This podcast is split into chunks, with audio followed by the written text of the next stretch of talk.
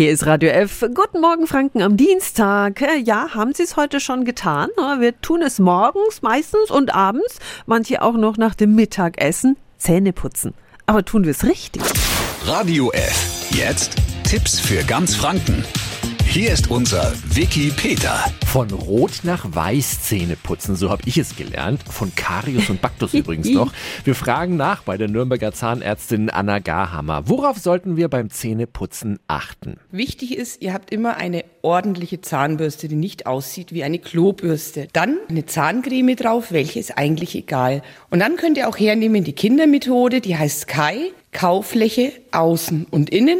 Und wenn ihr es ein bisschen genauer machen wollt, dann legt ihr die Zahnbürste noch so ein bisschen schräg an die Zähne und ruppelt und dann habt ihr die Zahnzwischenräume auch schon halbwegs sauber. Zusätzlich können wir da noch mit Zahnseide die Zwischenräume säubern und dann ist da noch die Kardinalfrage. Elektrische oder Handzahnbürste? Jeder wie es kann. Ich habe beides, nimm aber fast lieber die Handzahnbürste. Aber es muss wirklich jeder für sich selbst entscheiden, es muss sauber sein. Und wenn ihr es nochmal überprüfen wollt, dann kauft euch in irgendeinem Drogeriemarkt ein ganz billiges Anfärbemittel für Kinder, gebt es mal rein und dann könnt ihr sehen, wo ihr noch eure Schwachstellen habt. Vielen Dank an die Zahnärztin Anna Garhammer. Übrigens ist es ratsam, die Zähne erst 30 Minuten nach dem Essen zu putzen, sonst wird der Zahnschmelz angegriffen.